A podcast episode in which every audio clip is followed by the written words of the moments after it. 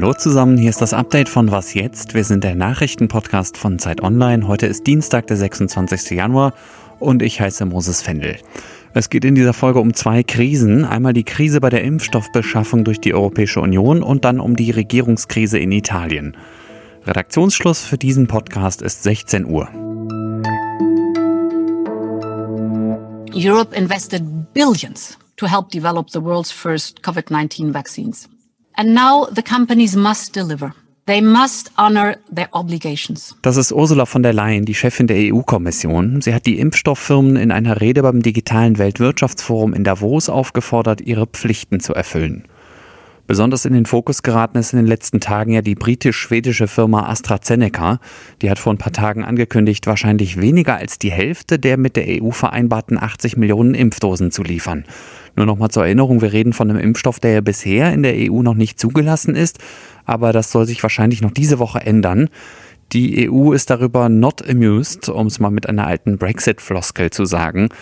Aber wie kommt die EU jetzt raus aus dieser Impfstoffkrise? Darüber rede ich mit meinem Kollegen in Brüssel, Georg Blume. Hallo, Georg. Hallo. Eine Idee wäre ja, AstraZeneca zu verklagen. Was würde das bringen? Ja, wahrscheinlich nichts, weil dann müsste ja auch der Vertrag sozusagen gebrochen sein. Das sagen zwar jetzt viele, aber wahrscheinlich ist es so, dass die EU-Kommission schlecht verhandelt hat und AstraZeneca diesen Impfstoff, wenn er nicht geliefert wird, dann keine Strafgebühren fällig sind. Also wäre eine Klage dann ziemlich sinnlos. Andere Möglichkeit, Exportkontrolle oder sogar bis hin zu einem Exportstopp.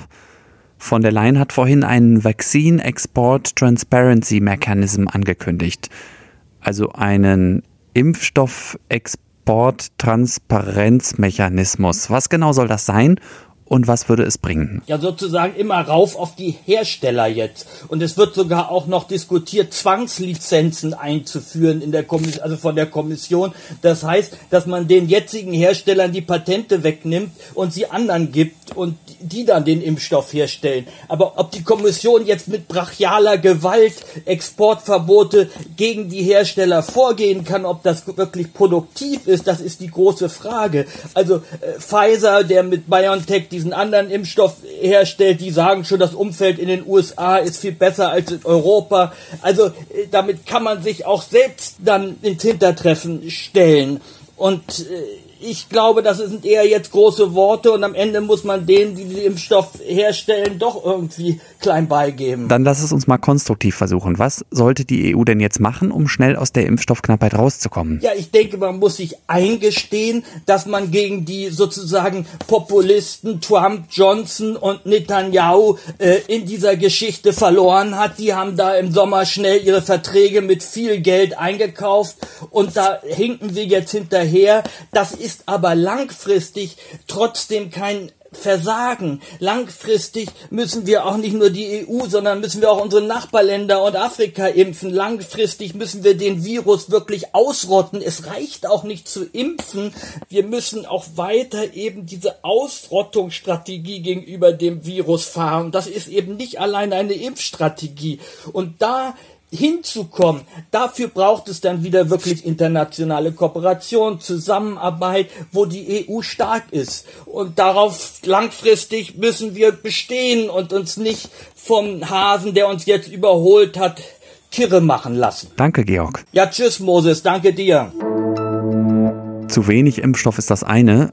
Was aber, wenn er gar nicht hält, was er verspricht? Es gab Medienberichte, dass der Impfstoff von AstraZeneca ausgerechnet bei älteren Menschen schlechter wirkt als angekündigt. Das Bundesgesundheitsministerium und auch die Firma selbst haben das aber entschieden zurückgewiesen. Auf den ersten Blick scheint es so, dass in den Berichten zwei Dinge verwechselt wurden Rund 8% der Probanden der AstraZeneca-Wirksamkeitsstudie waren zwischen 56 und 69 Jahren. Daraus lässt sich aber nicht eine Wirksamkeit von nur 8% bei Älteren ableiten. Heißt konkret, es ist noch nicht klar, wie gut der Impfstoff bei alten Menschen wirkt. In Italien ist Regierungschef Giuseppe Conte zurückgetreten. Er hatte das vorher schon angekündigt. Heute Mittag hat er den Schritt dann offiziell durchgezogen. Das Land steckt ja schon seit zwei Wochen in einer Regierungskrise, nachdem die bisherige Koalition auseinandergebrochen ist. Aufhänger war, dass sich die Parteien nicht einigen konnten, wie Italien die Hilfsgelder ausgeben soll, die es von der Europäischen Union zur Bewältigung der Corona-Krise bekommen hat. Aber wie geht's jetzt weiter in Italien? Mitten in der Corona-Krise ohne Regierung dazustehen, ist ja auch eher, ich sag mal, suboptimal. Als erstes muss jetzt der Staatspräsident Sergio Mattarella versuchen, eine neue Regierungsmehrheit zu finden. Dafür will er sich morgen Nachmittag mit den Parteien zusammensetzen. Denkbar wäre auch eine sogenannte Expertenregierung. Die könnte zumindest so lange im Amt bleiben, bis Italien aus dem Gröbsten raus ist. Und anführen könnte sie ein alter Bekannter, nämlich der frühere Chef der Europäischen Zentralbank Mario Draghi. Die dritte Option wären Neuwahlen, von denen würden aber wahrscheinlich vor allem rechte und rechtsextreme Parteien profitieren, zum Beispiel die Lega mit ihrem Chef Matteo Salvini, der mal eine Zeit lang Innenminister war.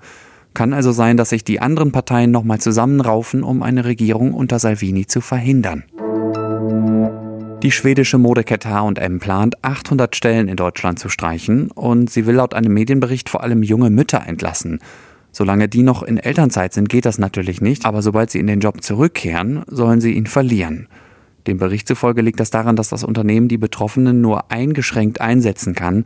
Als Mütter können oder wollen sie nämlich oft nicht abends oder am Samstag arbeiten. Das sind Zeiten, in denen HM aber besonders viel Umsatz macht.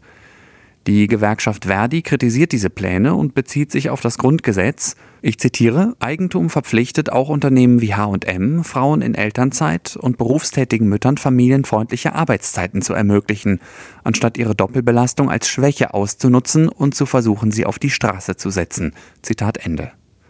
H&M hat dem Magazin Business Insider die Pläne zum Abbau von 800 Stellen in Deutschland bestätigt. Mehr wollte das Unternehmen aber bisher nicht sagen.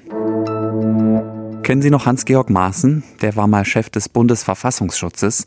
Nach den rechtsextremen Ausschreitungen von Chemnitz im Sommer 2018 hat Bundesinnenminister Seehofer ihn aber in den Ruhestand versetzt. Danach hat Maaßen für eine Kölner Anwaltskanzlei gearbeitet. Die Kanzlei heißt Höcker, ganz wichtig mit R am Ende.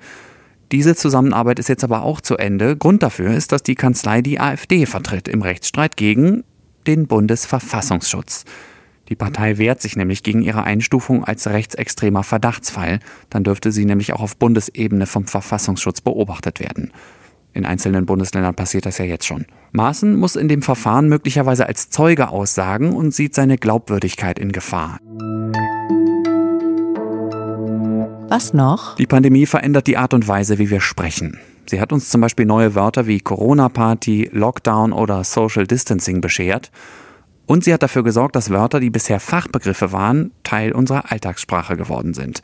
Beispiel Herdenimmunität oder Triage, traurigerweise, und Tröpfcheninfektion. Aber wie sattelfest sind wir in unserem pandemischen Sprachgebrauch? Das digitale Wörterbuch der deutschen Sprache hat ein Themenglossar zur Corona-Pandemie zusammengestellt, Mehr als 260 Wörter sind da drin. Sie werden präzise erklärt, von A wie Abstandsregel bis Z wie Zoonose. Den Link zum Corona-Glossar finden Sie in den Show Notes. Das war das Update von Was jetzt am Dienstagnachmittag. Wir sind morgen früh ab 6 Uhr wieder für Sie da. Dann spricht mein Kollege Ole Pflüger darüber, welche Rolle ein nicht ganz unbekanntes Chemieunternehmen aus Leverkusen bei der Produktion von Corona-Impfstoff übernehmen könnte. Zwinki, Zwonki. Ich bin Moses Fendel. Bleiben Sie resilient und machen Sie es gut.